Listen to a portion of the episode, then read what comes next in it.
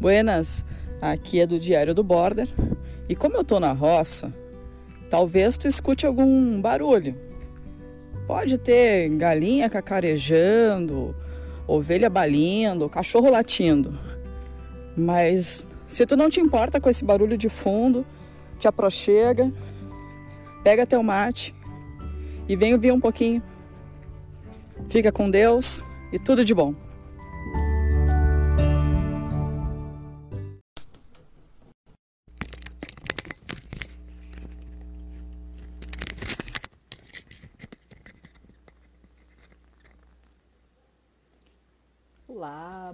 Noite, tudo bem?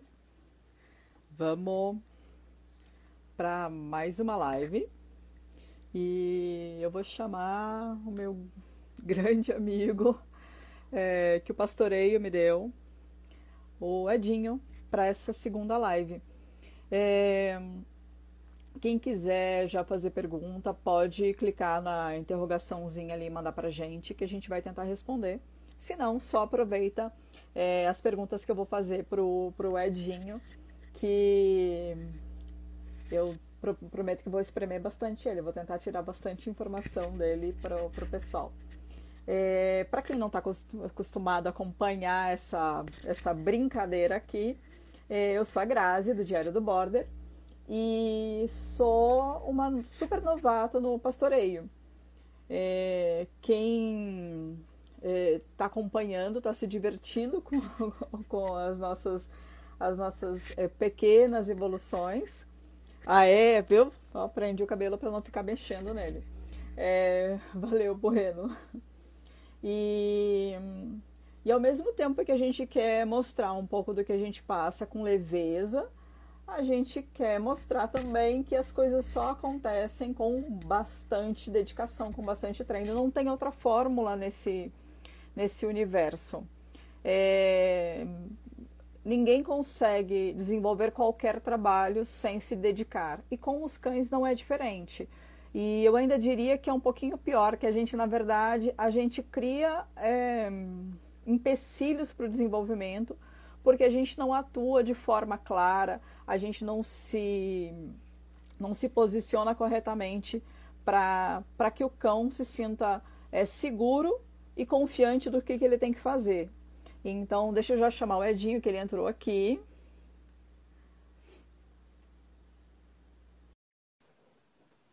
E espero que vocês aproveitem bastante essa, essa live da gente. Oi, Edinho, bem-vindo.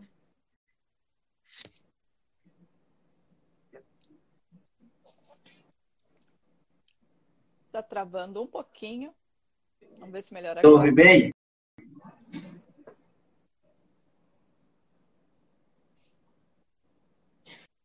Será que é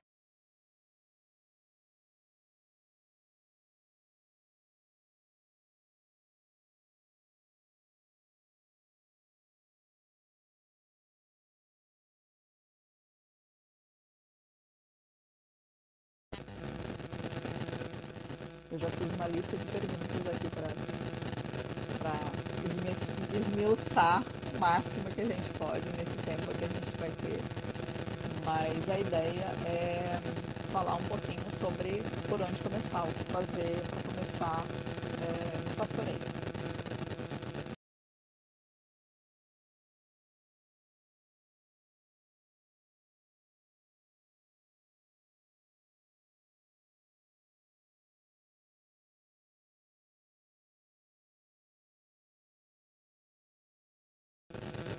Para quem não sabe, eu conheci o Edinho através do PEX.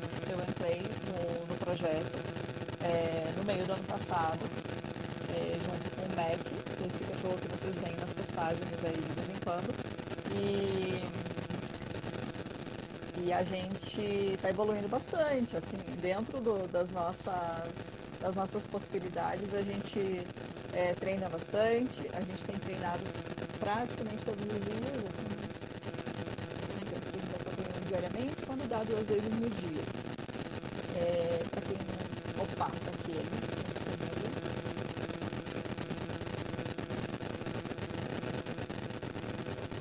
Edinho de.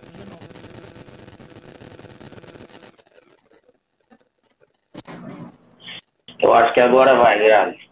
Agora vai, joia. É, bom, Edinho, muito obrigada de cara já porque, pela sua disponibilidade. Você sempre se mostrou muito, muito disponível para as perguntas da gente, mesmo que fossem muito simples, é, que fossem bobas até.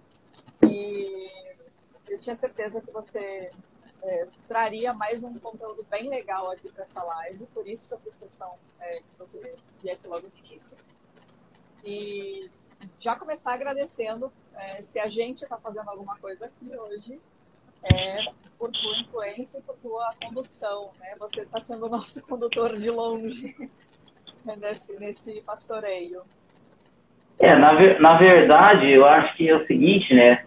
É, eu tenho eu tenho minha parcela de, de participação sim, mas a, o fato do, do Diário do Border, do, do, do, do pastoreio experience está acontecendo e tudo mais, aí se deve, no caso, a tua dedicação, né?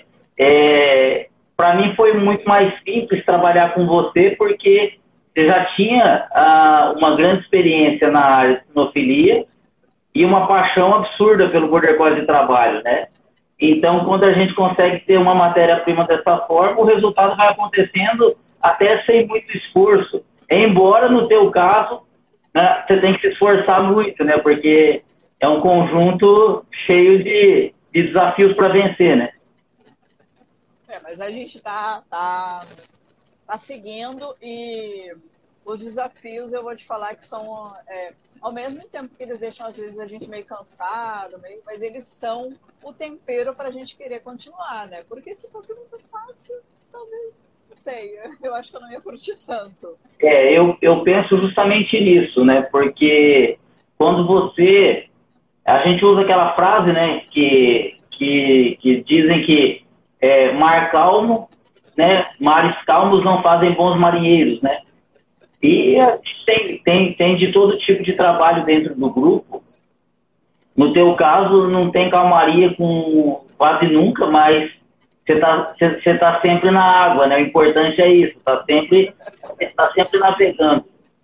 E eu acho importante, muito importante a gente ver é, e observar essas coisas, porque quando a dificuldade é muito maior em relação a, a uma qualidade, uma grande qualidade dentro do cão, do conjunto, é, a gente sabe que quando isso é rompido, quando isso é vencido, todo aquele talento que ele tem e passou a ser treinado, ele vai mostrar aquilo ali de uma forma muito maior do que, por exemplo, algo que é só treinado, né? É, eu, eu vi, até esses dias eu estava fazendo, estou fazendo a lista, né, da, da do trabalho do, do 2.1 e aí eu comecei a revisar vocês, né? E é impressionante como é que em alguns pontos aquilo se alinha de uma forma é, que mostrava lá atrás. Lá atrás o MEC mostrava ah, uma, uma, uma grande, assim, um cachorro de uma tenso no sentido de que ele quer demais o rebanho. Uhum. E, e tanto é que isso fica evidente quando ele acerta os pontos de leitura, é uma coisa que é mágica, né? Você vê que ele, ele tem uma sensibilidade da mesma forma que ele é extremo na hora de, de, de passar por cima, quando ele acerta o ponto da sensibilidade, ele mostra uma coisa assim que é muito à frente de vários outros cães, né? E eu acho que você vai me fazer essa pergunta na referente a escolher os cães, né? Aí eu pensava, eu viajei hoje e eu imaginei já que você ia trabalhar isso daí, porque é uma coisa que a gente é, demora muito tempo, quando não tem a devida orientação, demora muito tempo para pensar da maneira correta quando você vai procurar um cão. E eu associei depois de muito tempo, depois de 10 anos trabalhando com cães que não tinham o meu perfil, e aí eu buscava me adaptar ao perfil, e depois achei um caminho para fazer eles adaptarem a mim, para encurtar o caminho, né? Então, eu andava um pouco, eles andavam um pouco, e a gente caminhava na mesma direção, encurtava o caminho. Antes era um contra o outro, ou cada um para um lado. Então, isso dificultava muito, e alguns cães eu até, realmente, pelo caminho, não tirei nem metade do que eles poderiam é, fazer com o material humano que eles tinham, que era eu. Então eu associo ao cavalo, né? Tem muitas pessoas que eu vejo que eu participei de bastante eventos de cavalo durante uns 20 anos da minha vida. E era bem assim: é, as pessoas escolhiam o cavalo que justamente não servia para elas. Porque você vai, às vezes, pela beleza, você vai, às vezes, pelo estilo de trabalhar, mas você não entende que você tem que formar conjunto. E às vezes a pessoa, ela é uma pessoa calma, uma pessoa pacata, e é uma pessoa que precisa de um tempo para pensar entre um movimento e outro, entre uma ação e outra, só que enche os olhos dela um cão que tem alguma entidade que toma posse na hora do treino, na hora do trabalho, e aí faz tudo ao mesmo tempo, menos aquilo que o condutor está precisando. Então eu gosto de pensar assim: quem vai escolher um, um cão de trabalho, quando vai buscar na, na, genealogia, vai buscar o criador, vai buscar a maneira. Pensa no pai, pensa na mãe, mas principalmente, quando olhar em linha, né, que eu falo pai, mãe, avô, avó, olha em leque também, né, que seriam os tios e os irmãos, né, e ali os primos. Porque se tem um perfil que é mais semelhante com o teu, se você é uma pessoa que gosta realmente, assim, de estar em cima, brigando, com, com, lutando o tempo todo para poder conduzir. Você gosta daquela condução mais truncada, que você tem que mandar e ele tem que fazer, que você tem que defender. Então, isso tem gente que gosta. Eu também gostei por um bom tempo, achava muito bacana. É, você pode procurar um cão mais ativo, um cão realmente que vai te enfrentar na condução, e temos vários assim, e que vai dar certo. Agora, se você gosta desse tipo de situação é o teu perfil e você comprar um cachorro que tem um perfil que é extremamente técnico, que é sensível e tudo mais, quando você começar a mostrar esse seu jeitinho ogro, ele simplesmente vai te abandonar. E já aquela pessoa que realmente é muito mais sensível, precisa daquele tempo, não gosta de gritar, gosta de falar baixo e tudo mais, se ela pegar esse cão para frente demais, que passa por cima, vai ter enfrentamento o tempo todo e geralmente o cão ganha da gente nessa situação. É. Até porque ninguém e, desiste, né, da briga. E aí o que, o, o, que eu acho muito bacana é pegar e, por exemplo, a pessoa que te. Principalmente a pessoa que está no perfil, eu falo que você tem um, tem um perfil que, que foi muita sorte para o pastoreio você ter entrado, porque você consegue alcançar é, um público que se identifica com o teu perfil é, que consegue ter o pastoreio, tanto ver o lado do trabalho, do pastoreio, mas quanto ver esse lado terapia mesmo, né? Que eu falo que é, é terapia ocupacional, né? Você coloca o cachorro da cidade, aquele que está às vezes até no apartamento, para ele pegar e fazer algumas sessões durante o mês daquilo que ele nasceu para fazer, que é trabalhar com rebanho. Mas o perfil do proprietário, o perfil da pessoa, não pode ter aquilo do dia a dia, é uma situação totalmente diferente.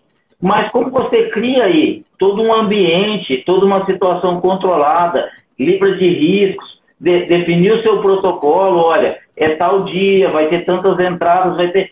Você conseguiu sistematizar uma coisa que geralmente é mais assim, no espontâneo, né? Quando você fala de trabalho, você abriu a porteira para ir para o campo, e só Deus sabe o que vai acontecer de verdade em todos os pontos. E, no geral, você conseguiu fazer isso daí dentro do Distrito Federal e está alcançando pessoas assim que geralmente quem está realmente no batidão do dia a dia, na lida, o meu próprio perfil não alcançaria. Ah, então, é, a ideia aqui foi receber é, pessoas que é, tanto poderiam migrar para o trabalho, né, de fato, do, pastoreio, quanto receber as pessoas que querem simplesmente viver essa experiência né, por um dia. Então aqui acaba funcionando como um é como se fosse um rebatedor, né? Tipo, o cara quer ele ah ele quer quer um, um cachorro para trabalhar de fato, então aí eu acabo sugerindo é, que a pessoa siga outros caminhos. Mas eu vou fazer para você a pergunta que eu, que eu escuto de vez em quando, que é o seguinte: quero começar no pastoreio, o que, que eu faço? Tô apaixonada, achei o máximo. É, vou, vou fazer isso. Tá, por onde eu começo? Qual, qual seria o primeiro passo? Ó, aí vem um ponto, né? Que eu acho o seguinte: como que eu descobri o pastoreio para eu me apaixonar. Aí eu fui numa exposição e eu vi o pessoal mexendo lá naquela apresentação e eu fiquei louco. Aí eu assisti um vídeo na internet. Eu, eu começaria por aí. Primeiro é o seguinte: se aquilo que me encantou, vou tentar fazer contato com aquilo que me encantou primeiro. De repente, você pode achar, tem, tem várias situações, né? Nós temos pessoas e temos pessoas. Ah, quando a gente já fica um pouco mais tarimbado, você vai fazer o quê? Vai pensar em logística, né? No começo, como é tudo é paixão, se você vê um vídeo do Kevin Evans lá no País de Gales, é capaz de querer ir lá conhecer o cara. Mas quando a gente já passa de um tempo, por exemplo, eu, peraí, eu moro em Brasília. Quem tem perto de Brasília que mexe com pastoreio para eu pegar e ver uma situação real e pensar como é que essa pessoa faz lá? Então, para mim, me, me encantei o pastoreio. Por onde eu vou começar? Primeira coisa que eu recomendo, faz uma visita para quem está pastoreando, para quem tem um projeto, para quem está trabalhando. Por quê? Você vai ver na realidade, não tem muito filtro, porque quando a gente se encanta pela TV, é muito mais simples a gente se encantar por alguma coisa que foi cortada, preparada para poder te encantar. E quando você vai lá no local, tem uma virtude muito grande, que você vai se encantar pela realidade daquilo.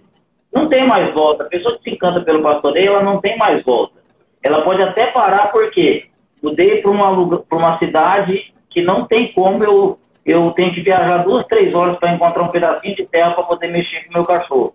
Aí tudo bem, as coisas mudam, vai para o parque jogar bolinha para ir correr atrás e tudo mais. Mas quando você entra nesse universo, eu vou sempre recomendar. Primeiro, se você pode fazer contato com aquela pessoa que te encantou, entrar e saber, olha, como é que vocês fazem isso, eu posso visitar e tudo mais. Se é uma coisa que está dentro da possibilidade, beleza. Mas se lá, o cara está lá no Rio Grande do Sul, você está em Brasília, o cara está aí de Goiânia. Poxa, tem você aí do lado. Então, eu, eu começaria pelo seguinte: antes de comprar, antes de fazer qualquer loucura, mesmo antes de fazer um curso, vai visitar é, investe esse tempo e, esse, e essa viagem, esse deslocamento, esse recurso em ir conhecer o lugar. Porque daí a pessoa vai ter a oportunidade de conhecer como é que, que, que são os canis, como é que são as estruturas para treinar, o que, que precisa de rebanho, o que, que não precisa, e vai conversar com o cara dentro de casa, né? Então você já cria um vínculo diferente cara vai te tratar bem porque você é um possível comprador, possível cliente, tá certo?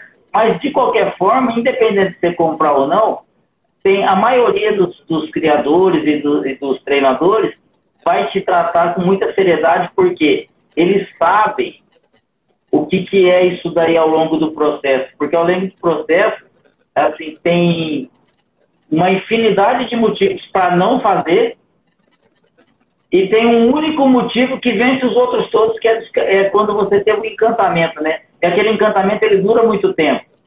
E cada vez, eu, eu, eu costumo dizer o seguinte, eles são muito sacana, né? O Border Collie de trabalho, ele é muito sacana. Porque quando você está se convencendo de que, ah, eu vou parar com isso porque está me tomando um tempo, não estou tendo resultado, e esse negócio... Aí vem o abençoado do bicho que você está treinando e, e pula de fase e mostra para você que ele entrou num nível da frente, aí você fala, não, ah, eu, isso aqui eu quero. Então, é, eu, eu gosto de pensar assim, que o Border Collie de trabalho, ele tem um ponto assim, tem várias coisas contra. Ah, eu queria viajar, estou sozinho na minha cidade, não tem ninguém para me treinar, vou ficar isolado. Ah, ter um rebanho é mais complicado. Ah, eu não tenho um lugar aqui que tem uma pista grande, não tem uma, um, um curral, uma estrutura. Então tem vários motivos para não. Só que depois que você criou aquela ligação de alma com aquele cachorro e você descobriu que você pode fazer alguma coisa de pastoreio, então o bichinho já te mordeu, não tem mais volta. Então o que, que eu recomendo? Procura dentro de um, de um raio que é possível para você criar uma logística para ir conhecer. E aí essa pessoa vai te falar. Eu tenho certeza que qualquer pessoa que te procurar aí, Você vai explicar, olha, eu fiz isso aqui porque eu uso esse redondel dessa forma, esse, esse, esse piquete maior eu uso para tal exercício, aqui eu não, eu, o teu paletel, por exemplo, que eu falo que foi uma adaptação das mais rápidas e mais eficiente que você fez. Então, quer dizer, a pessoa que te procurar, ela vai poder ver tudo aquilo que você teve que fazer para se adaptar. Olha, eu comecei a criar minhas ovelhas, no começo eu achei que era mil maravilhas, de repente uma ovelha apareceu, tem um problema disso, a outra pariu ali, aí tive que parar de usar ela, então eu só, eu, eu tinha cinco, agora eu só tenho três, eu só tenho quatro, então as coisas vão acontecendo, o, como o rebanho muda, o comportamento. Então, primeiro passo, conheci o Border Collie hoje, me encantei pela, pela internet ou pelo, por uma exposição que eu vi. Agora está difícil, não tem nem eventos, mas vi na internet, achei maravilhoso, viu, sigo alguém no Instagram, no Facebook, seja lá como for, gostei. É, primeiro, aquilo que te encantou, procure encontrar aquela pessoa, seja no virtual, seja no presencial. No virtual, porque ah, viu o Rafael Melo fazendo isso lá em Lagoa Vermelha. Beleza. É, ah, eu estou no, no, no Centro-Oeste, eu não vou lá, no, não vou lá agora. Então vou procurar quem está no Centro-Oeste. Aí ele procura ver as pessoas que tem no Centro-Oeste, ele vai conseguir achar. E aí ele faz essa visita. Porque tem que se permitir, né, Graça? A gente vai ter que se permitir é, conhecer várias pessoas, né? E tá, beleza. Agora a pessoa, a pessoa diz assim: quero começar no pastoreio. É, minha família tem uma propriedade e tem um, um, rebanho X lá. Aí o que, que eu faço? Bora lá então. Aí você vai definir o seguinte: quanto eu estou disposto a investir? Espera aí, eu vou assim, eu estou Bom, eu não quero investir muito dinheiro na, no comprar um cão treinado, mas, mas, eu, mas eu tenho paciência para esperar recriar um filhote, de repente treinar um filhote. Então, vou procurar um bom filhote. Como que eu procuro um bom filhote? Aí até aquele negócio, né? Você fala quem é pai, quem é mãe, quem. Então vamos procurar isso. Hoje a gente tem essa facilidade, né? As pessoas que estão vendendo filhote, por exemplo, vão te mostrar é, os pais. Se o cara tem uma boa ninhada, porque ele fez, porque ele escolheu fazer essa ninhada, não pode ser um abençoado igual o Ruá, que fica latindo aqui no, durante a live. e aí. Não pode. É, ele sabe que, que, que, eu ia falar dele. Então, é, aí o que, que acontece? A pessoa procurar ver isso daí, ó. Por exemplo, você tem o Messi você pode mostrar um MEC. Por exemplo, você, você fez um acasalamento do MEC, tem seus filhotes, a pessoa quer saber dos filhotes, fala assim, ó, por que você fez esse acasalamento? Olha, porque eu gosto dessa característica, eu gosto dessa característica. A MEC tem, tem bons movimentos, ele tem um drive com força, com leitura, ele é intenso, ele tem velocidade, ah, ele não, não foge da situação. Então, peraí, eu já sei do pai. A mãe como é que é? A mãe é assim, assim. Ah, mas esse criador não treinou a mãe. Peraí, ele pode não ter treinado, mas o instinto, a habilidade tem. E se ele não, ah, mas é uma cadela já de 4, 5 anos, não dá para mostrar no rebanho. Mas eu tenho outras ninhadas. Olha, esse aqui é filho, esse aqui é filho. Então, não vou falar, ah, tem que estar tá trabalhando. É que geralmente, quando você vai comprar um cachorro e o cara não te dá desculpa pelo pai e pela mãe, você já tem uma situação mais de credibilidade, né? Que hoje você vai pegar as pessoas.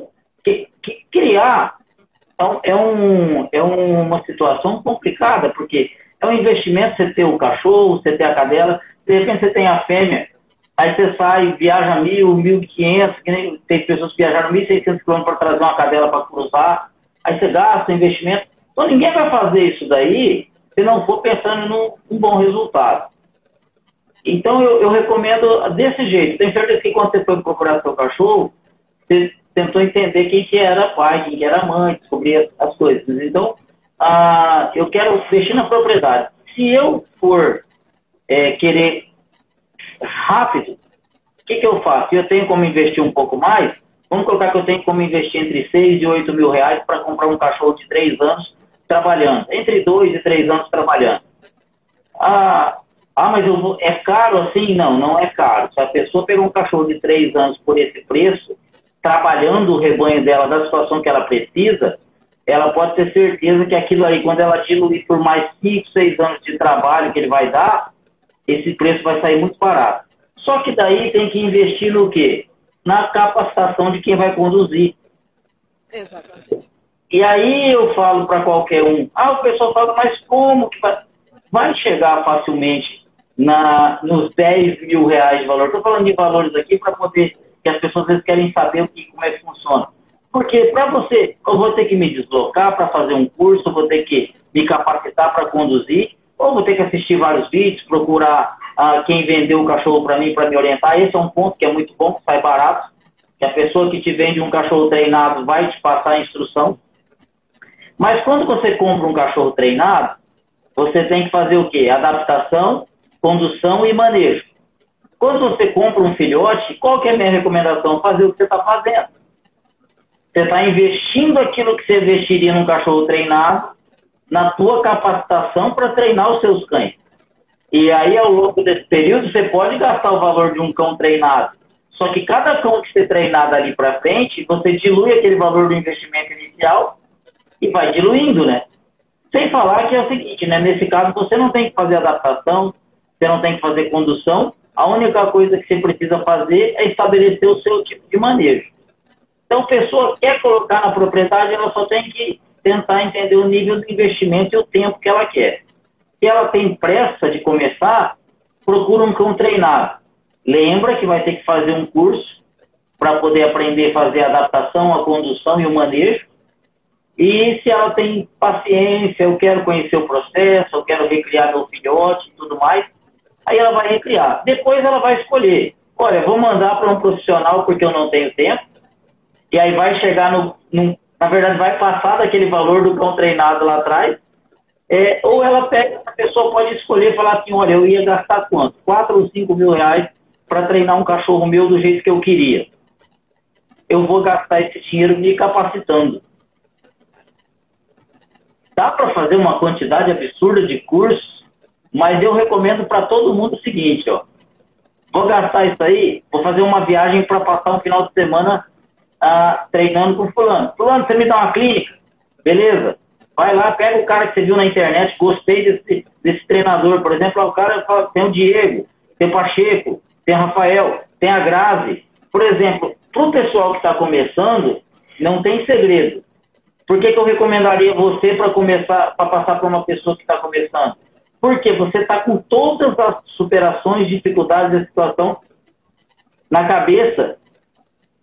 Agora, você acabou de passar por isso, você está construindo nessa fase. Então, você vai fazer o seguinte: aquilo que para quem já está 15, 16, 20 anos mexendo com isso, é óbvio, e às vezes passa de forma superficial, não intencionalmente, mas porque parece tão óbvio, mas não é assim para quem está começando. Então, por isso que eu acho que é tão importante para todo mundo, eu falo, todo mundo que está ali no PEX, né, o pessoal que está dentro do Extreme, mas está no Evolution ali principalmente, que vem trabalhando esse tempo, que é o teu caso, o caso do Bueno, da Luísa, da Mariandra, que estão passando pelo processo agora, a, a habilidade que vocês vão ter para poder incluir essas pessoas novas para entrar no caminho é muito maior. Porque quando a pessoa pensar que a pergunta dela, poxa, acho que a minha pergunta é boba, porque deve ser um negócio tão fácil, você vai saber que não é boba. Aquela pergunta é exatamente a que ela precisa fazer. Então, só para. Tudo isso que eu falei é para é chegar num ponto só. Se está com pressa, compra um cachorro treinado. Dentro de quatro meses, se a pessoa se dedicar, ele está com o manejo implantado e o cachorro na mão. Se não tem pressa, quer curtir o processo, quer se capacitar, começa com um bom filhote. Aí pega o seguinte: primeiro pensa, pensa no indivíduo. Eu gostei do indivíduo. Ah, gostei do pai, gostei da mãe. Quando é um filhotinho novinho, gostei do pai, gostei da mãe, conversei com uma pessoa ou outra, as pessoas vão se informar, inevitavelmente as pessoas vão conversar com muita gente. Eu não gosto de conversar com muitos quando era assim para escolher o meu, porque você chega num ponto você começa a querer validar a sua escolha e aí não é a sua escolha. Porque você pergunta para 10, você pergunta para 10 pessoas sobre fulano e ciclano. Aí você tem quatro que gostou, três que não gostou, mais dois que gostou do outro e tal. Aí você fala, peraí, esse aqui mais pessoas gostaram. Aí você vai e compra aquele. Aí as pessoas que gostaram daquele não tem nada a ver com o teu perfil. Às vezes você, a, as pessoas que gostaram do que, do que elas gostaram é um cachorro que vai dar um extremo trabalho para treinar e você não tem condições nem tempo, nem o teu perfil de ter que ficar enfrentando condução, porque quem gosta, por exemplo, no caso, o teu perfil bate com o do Mac, porque é o seguinte, não faz diferença para você toda essa intensidade dele, toda essa velocidade, toda essa garra. Para você, você gosta. Você aprendeu a gostar. É claro que quando você pega um border collie diferente aí, a gente vê que as coisas fluem de uma maneira muito simples, porque para você é até, é até engraçado você poder incentivar um cachorro aí, né? Porque geralmente você tem que estar tá botando freio. Aí quando você pega um você, quando você pega um que você tem que tocar, dar rédea e tocar, é até engraçado, é uma situação diferente, né? E... É o caso da Viva, da Brava, que vieram aqui, da própria Sina, da Luísa. Exato. Eu, eu acho... pelo amor de Deus, vai, vai, vai, vai. E, e até é engraçado, porque quando a gente começa a trabalhar em cima desse perfil de, de, de cão, a gente se identifica. Eu durante, eu, durante quase 10 anos, eu só tinha esse perfil de cão. Aí, quando eu peguei um perfil diferente, que me dava condição de fazer, aí eu vi o quanto tempo eu tinha investido numa situação em que eu não estava pronto para mexer naquele momento. Hoje eu pego esse perfil de cão e eu converto a situação para trabalhar comigo numa situação. Eu consigo fazer conjunto. Antes não, antes era. Eu, eu costumava dizer que é o seguinte, antes era assim, era eu contra o cachorro, porque eu colocava no meio, naquela né, situação de roda-roda. Dá nome! Dá nome, Éder, dá nome para os cachorros. Para o pessoal que está conhecendo agora, dá nome. Qual que era mais contra e qual que, qual que foi que começou a facilitar para o pessoal que não te acompanha, porque a gente. Não, eu, eu, eu vou pegar né? de 2000 de 2000 e 2003, 2003, 2004 eu comecei, quer dizer, 2004 de de 2011 para trás, de 2011 para trás, com exceção de uma cadela que eu tive que chamava Meg, uh, Hulk, West, Radar, tive um outro, um outro radar, não o radar do Adonis, mas eu tive uma infinidade de cachorro ali, com nomes esquisitos, que o povo me conhece por nomes esquisitos. Todos estão lá nos campeonatos paulistas, campeonatos brasileiros. É, minhas cadelas, a, a, a Kendi, a Puni, todos os bichos que enfrentavam na condição. Quando foi que entrou o Bacaru na jogada, que entrou em 2010 para 2011, que 2011 o Bacaru entrou na jogada, mudou toda a história. Porque daí veio um, um tipo de cachorro que fez subir de nível. Porque ele tinha, eu falo que ele foi é, o divisor de águas para mim, porque ele me pegou com a menor quantidade de, de instrução, de, de, de, sabedoria mesmo de trabalhar no pastoreio. O que eu tinha era muita prática, um serviço muito rústico. Fazia as coisas acontecer meio na marra, né? E quando peguei ele, ele trabalhou num nível muito alto. Tanto é que eu tinha cachorro de 5 anos é, que corria ranche ainda, na marra foi correr Open com 6, 7 anos. E o Bacaru com 2 e pouquinho corria Open. Foi, foi por qualificar.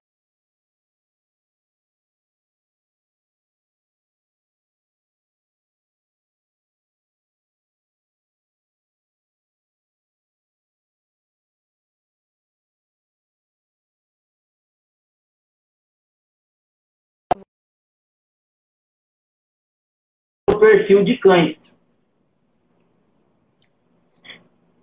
Agora voltou, Grazi. Acho que voltou. Voltou. voltou. Então, aí quando entrou o Bacaru, eu vi que tinha um outro mundo na genética. E dali para frente começou. Veio Bacaru, em 2013 foi os resultados melhores que eu tinha, em 2014 eu perdi ele. Aí falta, falta de experiência, a gente acostumado a tratar de uma coisa, o problema era a erliquiose dentro do, do São Paulo, Mato Grosso do Sul, morava em Campo Grande na época. E tratei de erliquiose e meu cachorro tinha babese. Acabei perdendo meu cachorro. Mal saiu o Bacaru, entrou o Jane. Quando foi em junho de 2014, eu fui buscar ele, é, que estava com o Sérgio Magalhães, mexendo com ele para mim. E foi quando eu levei o Ruá com seis meses de idade lá pro Diego mexer. Então, dando nome pra cachorrada, aí mudou. Eu peguei o Jamie em, em junho, em novembro eu fui campeão brasileiro com ele. Ah, o Ruá, eu peguei ele seis meses depois, o Diego pegou ele com seis meses de idade e me entregou com um ano. Eu peguei ele, fui para mexer, e aí foi a sabedoria que eu falo, quando a gente aprende a situação. É, ele já tinha potencial para correr prova e correr bem com um ano de idade. Só que eu sabia que aquilo não estava maduro. Então eu deixei de exigir aquilo e eu peguei ele e passei o ano de 2015 trabalhando com ele.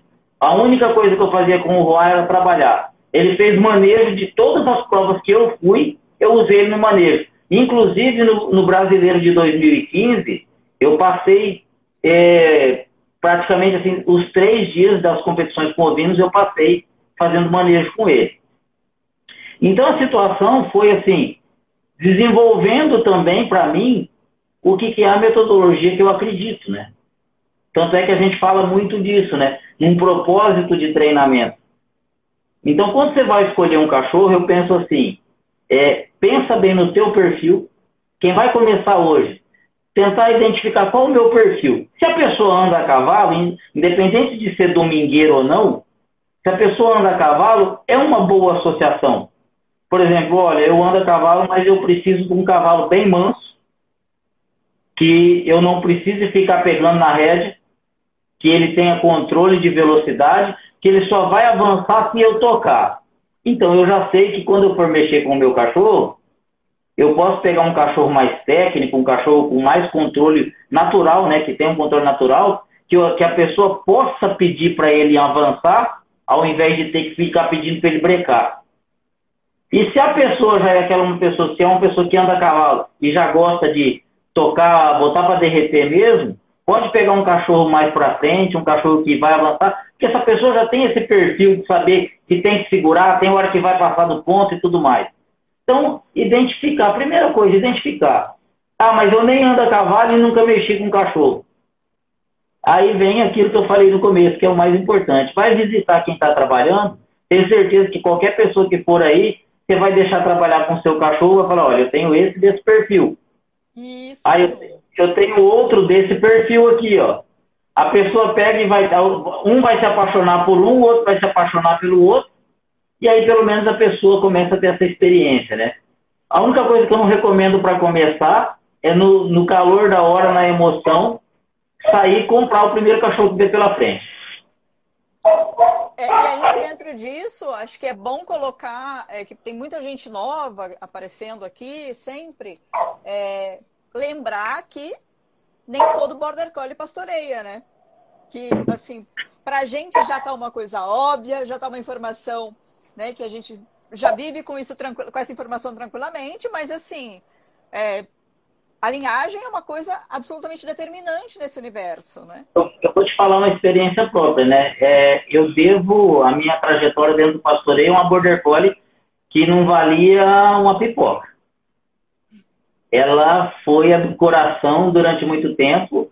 Depois eu não estava tanto com ela no coração não, mas ela que ela que, que eu, eu fiz três cursos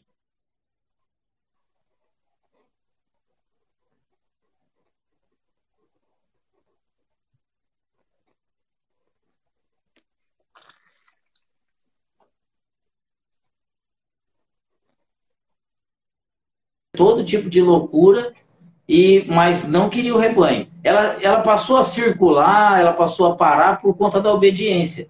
Mas na minha cabeça, se fosse preto e branco e filudinho, era border collie. Até que um dia eu peguei um amigo meu assim que falou numa quando tem pessoa que tem uma habilidade natural e um talento para falar pra gente, né? E eu perguntei para ele o que, que ele achava dela. Aí ele falou para mim assim: "Você quer a verdade ou só o que você quer escutar?" Eu falei: "Eu quero a verdade". Ele falou: "Faz sabão. Aproveita que tá gordinha". Mas assim, ele falou: "Você gosta dessa?" Você pega e deixa ela na sua casa para ser tua cadela do quintal, tua cadela de passear com você e tudo mais. e mas você desiste dela para o pastoreio. Porque ela não tem nenhum instinto, ela não tem nada. E foi eu tinha ganhado, naquela época eu era ainda aqueles que acreditavam que esse troço era tudo. Cachorro era só dado. Isso foi em 2000, pouquinho antes, finalzinho de 2003, começo de 2004. E aí foi que aconteceu a marcha. Porque eu falei assim, mas então como é que vai fazer? Eu peguei um cachorro depois, é, comprei de um amigo meu chamado Alessandro de Andrade, o Frank, correu bastante tempo prova. E em seis meses eu fui vice-campeão paulista com esse cachorro de tanto que eu tinha me preparado. Por isso que eu falo que eu devo aquela uma que não, que não servia para o pastoreio, porque o tanto que eu tentei trabalhar ela me serviu de escola, porque quando eu peguei o outro, as coisas simplesmente se encaixaram, porque ele correspondia. Então, não adianta, vai procurar aquilo que nós falamos ali. Descobre quem que é o pai, quem que é a mãe do cachorro. E se a pessoa for uma pessoa que de repente fala assim, que tem gente também que não gosta de começar de qualquer jeito, né? Hoje a gente ainda tem vários, várias pessoas, não é sempre, porque quem tem boas ninhadas, acontece igual o, o Dick Hopper falava para a gente quando ele vinha para cá. Tem ninhada que o cara fala, como é que eu escolho um filhote? Ele falava assim, ó, fecha o olho, põe a mão lá dentro e pega um. Por quê? Não tem como saber com um cachorrinho de 45 dias qual que vai. Eu, eu conheço muita gente que fala que conhece na ninhada, assim. É, e aí, infelizmente, essas pessoas que eu conheço que falam que conhece na ninhada de 45 dias não tem resultado com o pastoreio. Você entendeu? Por quê? Conhece um cachorro que ele gosta daquele tipo de comportamento. Vai ter um estilo, vai ter um instinto e tudo mais, mas só vai até uma fase. E quando a pessoa não desiste, do cachorro, você pode ter pegado, por exemplo, o meu melhor cachorro foi descarte da ninhada, que é o Roá. Até 2007, 2017, até, até 2017, quem escolhia minhas ninhadas era quem comprava. Eu tirava no máximo, sempre foi assim, é duas ninhadas no ano. E aí, com qual, qual que eu vou escolher? Não, o que sobrar é o meu. E sempre eu acabei ficando. Tanto é que os meus cães, agora que eu tenho um cachorro e uma cadela, que tem tamanho de border collie de verdade. Os outros é tudo mini, né?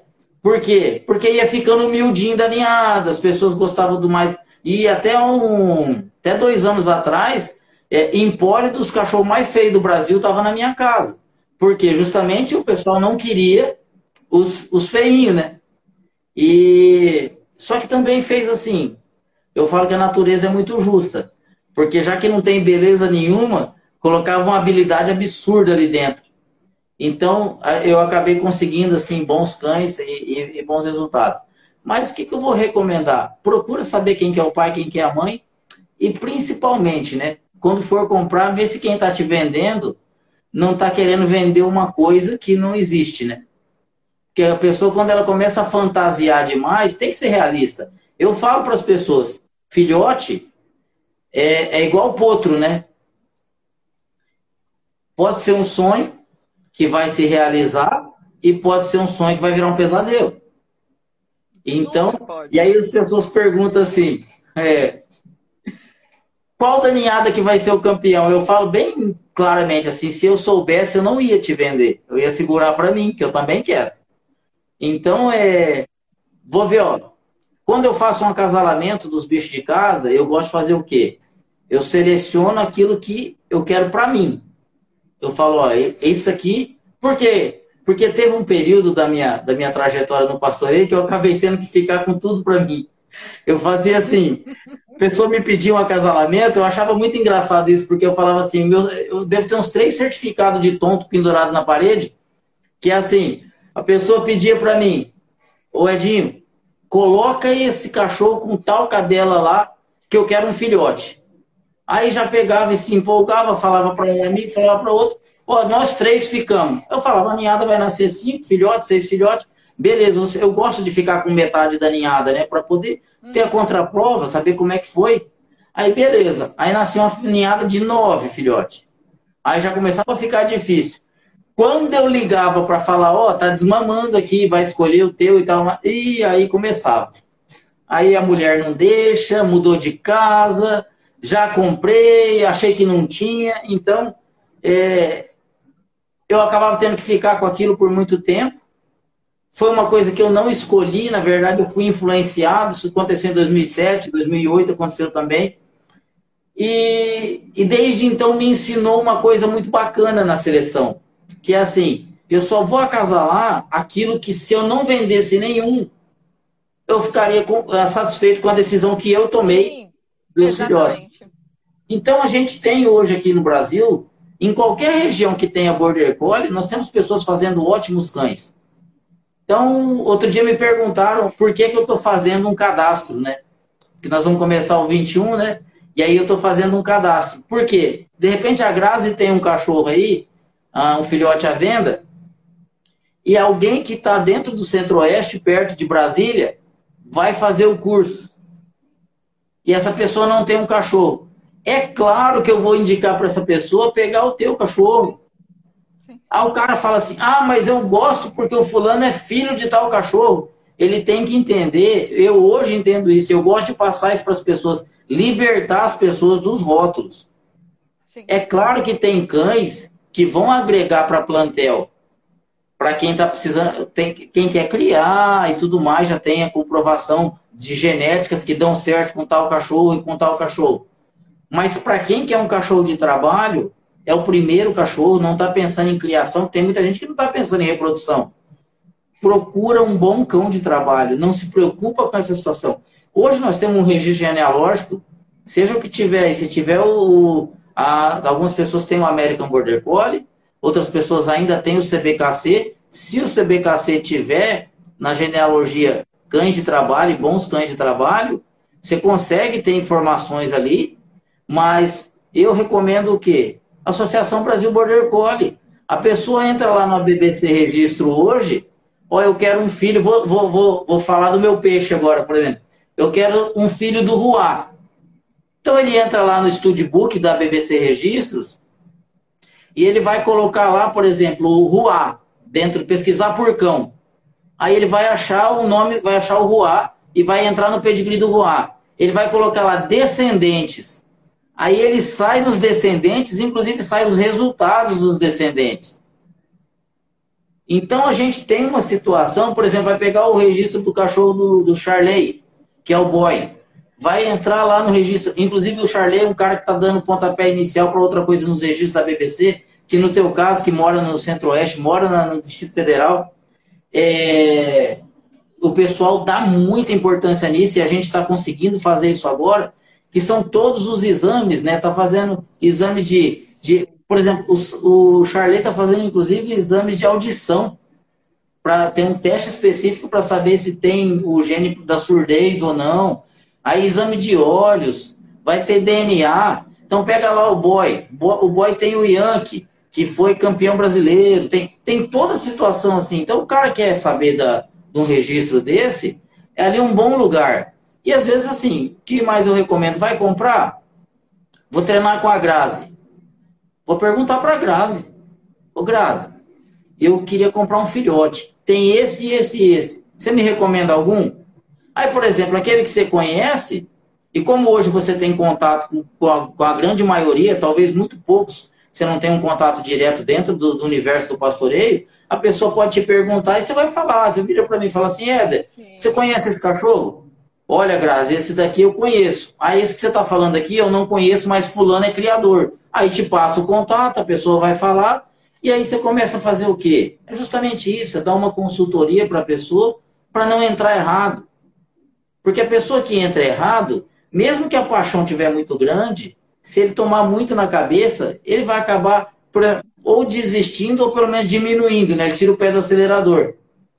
É. Que foi, foi, uma coisa que eu achei muito bacana dentro do, do, do, nosso projeto do PEX, foi justamente isso, né? Tinha gente que estava com o cachorro já parado, né? Já tá, tinha desistido de mexer com alguns cães e ao longo do período voltou a mexer e está aí fazendo a coisa acontecer. E, e aí, pensando nessa ideia do começar, é, hoje, se, digamos, tá, eu moro é, na cidade, mas eu quero começar ainda assim. Eu vou, vou montar aqui um, um cantinho para treino no meu, no meu terreno. É, que, que bicho pode ser para eu começar a tocar esse, esse treinamento? Bom, nós tivemos, nós tivemos uma experiência com um pato aí que eu achei um mal barato, né? Porque Ótimo, né? a pessoa pode ter, eu falo, o pato é um galinheiro e você trata no milho, né? Então é muito mais simples de você de você fazer a coisa acontecer para exercitar. É claro que você vai ter que levar no num rebanho de ovelha sempre que você puder, num lugar maior e tudo mais.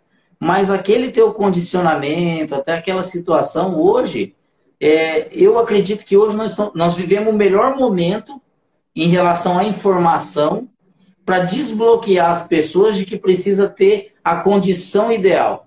Na verdade, precisa de uma decisão ideal, né? Que a decisão te leva à ação, né?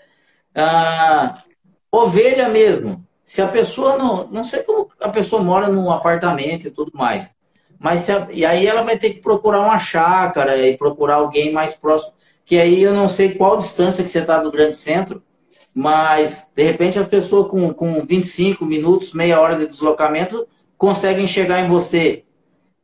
E aí